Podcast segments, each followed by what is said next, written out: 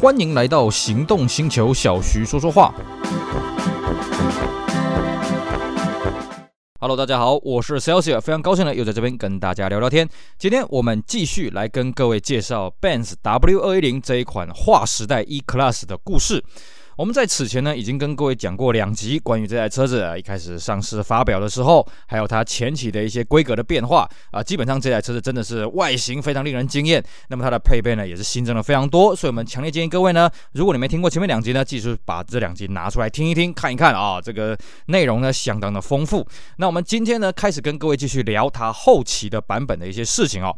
我相信呢，如果你要玩 W210 的话啊，一般人都会去选择后期的，因为后期看起来造型比较流线，比较现代一些。但是呢，我必须跟各位讲哈，你要玩后期的话，自己要稍微留意一下，为什么呢？因为后期以台湾来说了啊，后期的 W210 这个行销的主力呢，四缸就是一两百 K 啊，它多了一个机械增压，这个机械增压呢不是很好照顾啊。再来呢，就是它上去的这个 V6 的版本呢，就是所谓的这个两千四啊、两千八、三千二呢，这个都是所谓的单凸的这个 V6 引擎，虽然它比较省油。但是呢，它很容易机油泥哦，这个车子比较不好照顾了。所以呢，虽然后期的外形比较 fashion 一点，那么这个引擎比较新颖一点，可是呢，如果真的要论耐用性啊，我自己在看啊，前期的会比较耐用一些，尤其是最早期的这个啊一两百啦、一二三零啦。还有再上去这个直列六缸的版本呢，我个人是觉得那个车子养护比较轻松一点啦。当然了，这个不管是前期还是后期哦，W210 里面内装环保材质真是有够多的啊！啊，比起 W124，W124 只有在后期有一点点环保材质啊，那个无伤大雅。可是 W210 哦，这个车子到处都是环保材质啊，所以这个养护起来呢，大家一定要特别的留意。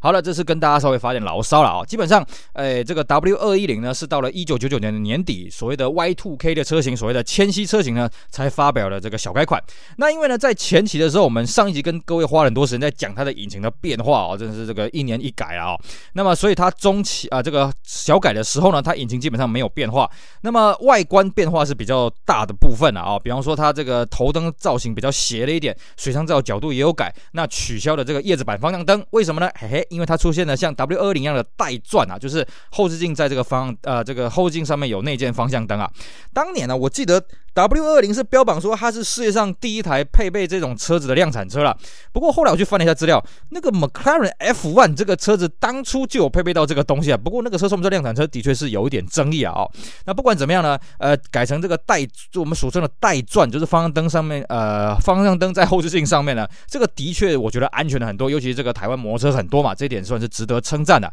那么再来呢，就是它这个尾灯也做了一些修改。那么车头呢，这个有多了一个类似 CLK 的。前气坝啊，所以呢，它号称啊，它这个头灯下降了一点五公分，叶子板也下降了两公分。那么这个跟小改之前呢，整个车长多了两公分，车高多了零点八公分，那车宽是没有变的啊、那原厂是说了，这个车子有一千八百处的修改，呃，这个可能都是一些看不到的地方吧。那看到的地方，像我们刚刚讲的，除了外观之外呢，内装呢，其实中控台基本上没变啊。据说角度有改的比较斜了一点，但是呢，多了一个中控台的夜间小灯啊，这个夜晚上的时候可以照明在这个中控台上面，看起来比较有。气氛啊，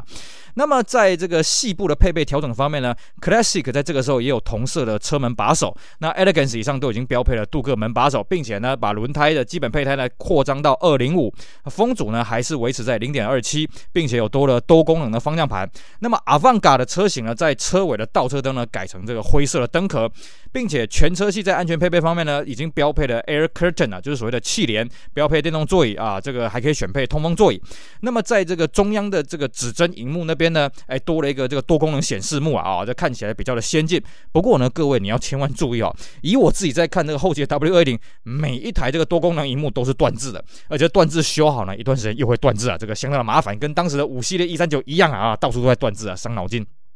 台湾呢是在一九九九年的九月九号上市这个 Y Two K 的车型啊，这个日子选的非常的好。那当时呢，台湾的内装有五种颜色可以选，有黑色、深蓝、深灰、米色跟深棕。那车系的阵容方面呢，我们刚跟各位讲过。后期它的引擎是没有什么变化，因为前期已经改得乱七八糟了啊。但是台湾这个时候呢，多了一款车子是什么呢一四三零啊，首度正式引进啊。那那个报价呢一两百是一百九十九万一二四零两百二十六万一二八零两百四十六万一三二零两百七十六万一四三零呢三百四十万，哇，这真的是新高纪录了啊。那那个时候台湾的配备也算是做了一些调整啊，比方说一两百呢已经配到电子恒温了，那一二四零呢这个车子它基本上售价是没有变的啊。那主要的新增的。是一四三零一四三零呢，它毕竟是这个呃，不要说性能旗舰了，就是它这个车系的旗舰呢，所以它的外观也稍微不一样啊。它配到二三五四五 R 十七的米其林 Pilot Sport 的轮胎啊拍了 SX 那时候还没有拍到 Sport 啊。那个这个轮胎是什么轮胎呢？是一三六 M 三当时同样的配胎啊，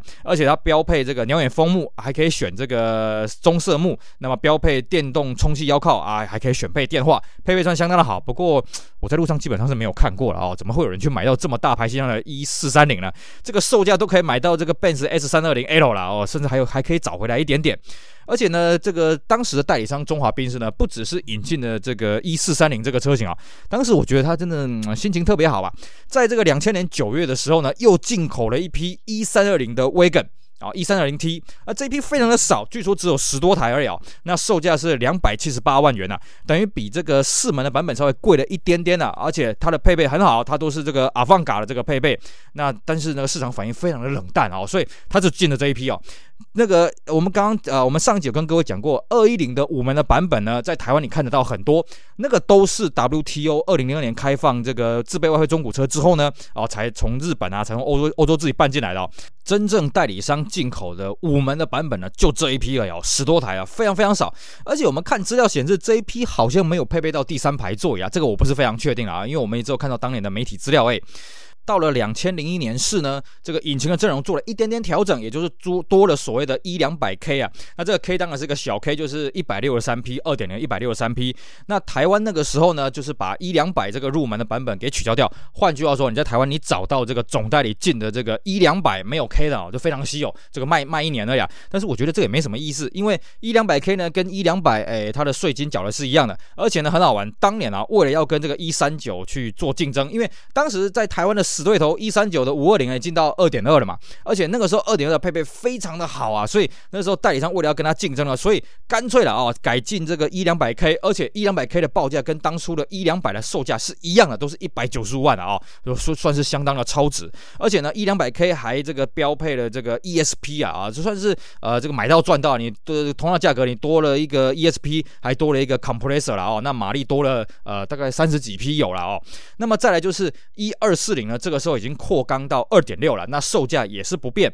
那再上去呢，为了怕跟这个这个上面的车子对打，所以一二八零就停止引进了。那等于说一二四零上去呢，就到了一三二零啊，那报价是两百六十八万，稍微下修了一点点。很明显也是为了跟当时啊这个 BMW 进的这个五三零啊，算是一较高下了。好了，呃，这个代理商呢，这个 Benz 跟 BMW 的代理商两边刀刀互砍呢，那受害最大的是谁？当然就是水货平均输入啦。所以水货那时候也跟他卯卯足全力了啊、哦。我们那时候看到这个二零零一年式的当时的一两百 K Classic 的水货报价哦，压低到一百六十二万啊，比代理商便宜了足足三十万。当然它配备真的是有点差了哦。而且我还看过那个什么一二四零的 Classic 啊，这种水货了哦，也是算相相当的特别、那么当然了，水货商弹性很大，像我们刚刚讲一两百 K Classic 它的配备很差了，所以水货还有一批呢一两百 K 的 Avanca 哦，那这个售价呢还是比总代理的便宜了一成左右。那配备呢，等于是 E 三二零总代理这个 Avanca 的这个等级啊，所以这一批一两百 K 的这个水货相当的多啊，大大家在挑选的时候要稍微留意一下。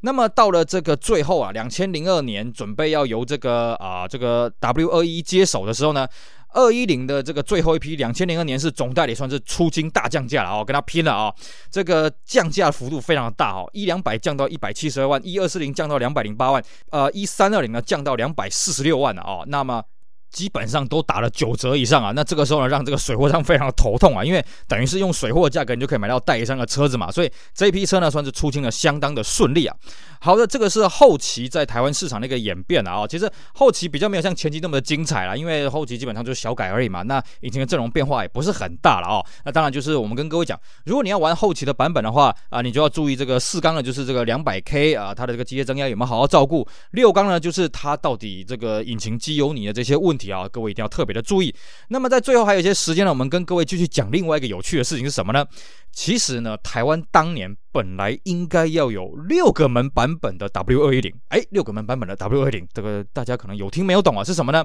因为当时啊，在这个后期的时候呢，哎，台湾有把。并子这个代理权给签下来，B I N Z 哦，跟 Benz 差一个字而已。好，Benz 是什么东西呢？哎，可能你已经知道了啊、哦。Benz 这个车体厂呢是在一九三六年，哇，好早以前啊，由这个 Michael Benz 去创立的。它这个车型呢，基本上就是啊、当时呢 Benz 有一些这个客户觉得啊，你这个车子怎么不足我的要求啊？你要给我特别打造啊什么的。哎，Benz 觉得我不管你啊，你自己看着办。然后 Benz 说，哎，没关系，我来打，我来打，我来打啊。那他最早啦是做这个货车的，那后来呢才开始做这些呃这个 Benz 的这些客车什么的改造。而且呢，他跟 Benz 的关系维持的不错，所以呢，到那个时候呢，他已经呃不是到那个时候，后来呢，他就直接把这个车体从 Benz 直接运过来。换句话说了，你要跟 Benz 买车呢，你可以直接跟他讲，我要买你改好的车子，也可以说哦，我已经买了一台 Benz，我要送过去给你改，都可以哦。他等于是直接从生产线直接拉车过来哦，算是相当的厉害。而且呢，他是由这个 Mercedes-Benz 去做保固跟维修的，基本上在欧洲市场是这个样子哦。那公司呢，当然就位在这个 Benz Stuttgart 的附近的一个郊区啊，员工大概三四百人啊，不算是很大。那么在当时呢，呃，这个病子它主力还是以 E Class 为主哦。要一直到大概九零年的最后期呢，因为实在太多人说啊，这个原厂的 S Class 实在太小了。各位你要了解，W 二二零呢，那个原厂的车身，因为 W 一四零在欧洲被说是汽油怪兽啦，这个体态像恐龙一样啊，所以 W 二二零的车体呢大幅的缩小啊，也让 BMW 有机可乘。所以 E 六十五呢忽然变大啊，你不要东西我捡过来用。那么相对呢，很多客户就觉得说，哎呀，W 二零这太小了，可不可以拿去加长啊什么的？这种这个需求非常的畅旺，所以宾子呢，从 W 二零开始呢，也开始改 S Class。换句话说啊宾子在二二零之前有没有改过 S Class 呢？我看这样子应该是没有啊。而且当时还有一个有趣的故事是什么呢？就是在这个车展上面，后来 Brabus 有发表一台 W 二二零的加长的版本哦。这一台据说就是 Benz 去打造的车身啊，那内装交给 Brabus 自己自己去发挥啊。那么回回归正题啊，我们主要讲的是这 W 二一零嘛。那个时候的 W 二一零还是这个 Benz 的主力车型啊，比方说它有这个加长的版本啊，有这个礼仪车啦，有一些特种车啊，什么有的没的啊。那加长的版本呢，它主要分成三种啊，有所谓加长八十一公分、一公尺跟一点五公尺啊。那这这个里面的座位呢，有分就是普通的这个五人座啦，那还有八人座跟六人座。那其中六人座是对座啊，不过我这样看了一下，这个六人座的这个脚部空间是不是很大了啊？除非你选到这种一点五公尺的版本啊。一点五公尺的版本呢，它是中间加了一大节跟一小节哦，车长超过六点三米啊，而且那个对座椅中间呢还有个小桌子。那它引擎的规格呢，主要是有一二八零、一三二零、一二二零 CDI 跟一二七零 CDI 这四种可以选。不过了哦，它的加长呢，除了八十一公分以外，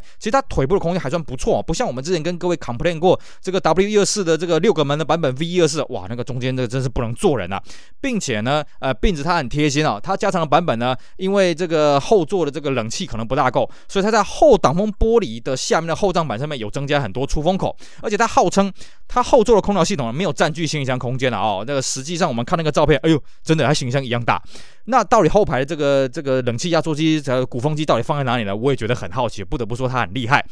那么它的这个最入门的加长版本，就所谓的加长八十一公分了啊，这价格已经是普通版本的两倍啊，而且呃价格是没有任何上限，你爱怎么着怎么着啊，你爱怎么订购就怎么订购了啊。然后那个当时他们号称 W 二一零年年销大概有两百台，算是蛮厉害的啊。只是很可惜啊，台湾当时呢后来评估了一下，发觉没有市场，所以。后来就没有引进这个六个门的 W 二一零啊，我记得 E Class 在台湾当年是有这个加长版的一二三一二四，那么二一零二一一就跳过去啊，二一二后来又弄了一台这个六个门呢，应该也是并子的，我在猜了啊。那么虽然 W 二一零的六个门呢跟台湾这边没什么缘分了啊，不过它在对岸呢倒是赫赫有名啊。呃，这个当时啊，据说这个对岸的这个公安部啊，跟这个并子订购了。八台 W 二一零的六个门版本，然后四台 W 二一零的加长型啊。那各位会说，为什么会去订购这一批呢？因为很简单啊，最早最早一汽在一九八八年组了八百二十八台的 W 一二三，其中也包含了 W 一二三的加长的版本啊。那那时候就是当一些礼宾车啊、特殊 VVIP 的坐车啊。那么到后面呢，就由这个 W 一二四的六个门版本，也就是 V 一二四去接手。所以到了 W 二一零呢，虽然原厂没有推出加长版本，不过既然有 Benz 的版本呢，所以啊，这个有关。单位呢，哎，也就去跟 Benz 订购了这一批车。那么这一批车呢，其实大部分是做这个武警的开道车啦，就是它上面有顶呃有警示灯啊，哦，有警示灯的六个门加长型的车子也蛮特别的。后来呢，在这个连战跟宋楚瑜去访问大陆的时候，他们都是坐这个车哦。当时新闻画面很好玩，开道的车子是 W 二二零跟 W 一四零哦，结果他们反而坐的是 W 二二零，而且是有警灯的这个礼宾车啦哦。这个新闻的画面算是相当的特别。那当然了，Benz 它除了这个。加长型的礼车之外呢，还有做这个救护车了啊。那么这个救护车呢，在亚洲地区我是没有看过了啊。理论上可能有一些礼仪车了啊。比方说安倍 KO 的时候，他第一时间在奈良坐的礼仪车就是一台病子改的这个 E Class 的这个礼仪车了啊。但是其他地方呢，呃，我是没有看过啊。但是我觉得应该是有，因为这批礼仪车据说这个非常的实用，因为它针对这些啊礼仪的用途下去做改造的啊。所以除了日本以外呢，我在猜香港当年可能也有病子的礼仪车吧。毕竟呢，当年香港也是一大堆 W 一二三、W 一二四的加长六个门的版本啊啊。那 W 二一零呢，也是一大堆六个门的版本。我当年。去香港的时候还看到蛮多了，都是病子改造了啊、那当然，你说现在去看看不到是啊，因为这个香港已经不流行这种加长的礼仪车了啊，不不不，礼仪车礼车啊，这个发音要标准一点。好的，以上呢就是今天节目内容，跟大家聊一聊这个呃 W 二零后期的一些。变化，那么还有就是跟大家顺便聊了一下这个病子这一款车子啊，当然很可惜，这个车子呢跟台湾没有缘分，我们目前为止没有在台湾看过有六个门的 W 二一零或是二一一了啊，当然可能在什么一些奇特的地方、不为人知的地方，可能有着一台沉睡在那边吧啊，我们这个以后有发现的话，再跟大家好好的聊一聊喽。以上就是今天节目内容，非常感谢各位收听，也希望大家去支持我们其他精彩的节目。我是 Celsius，我们下回再聊，拜拜。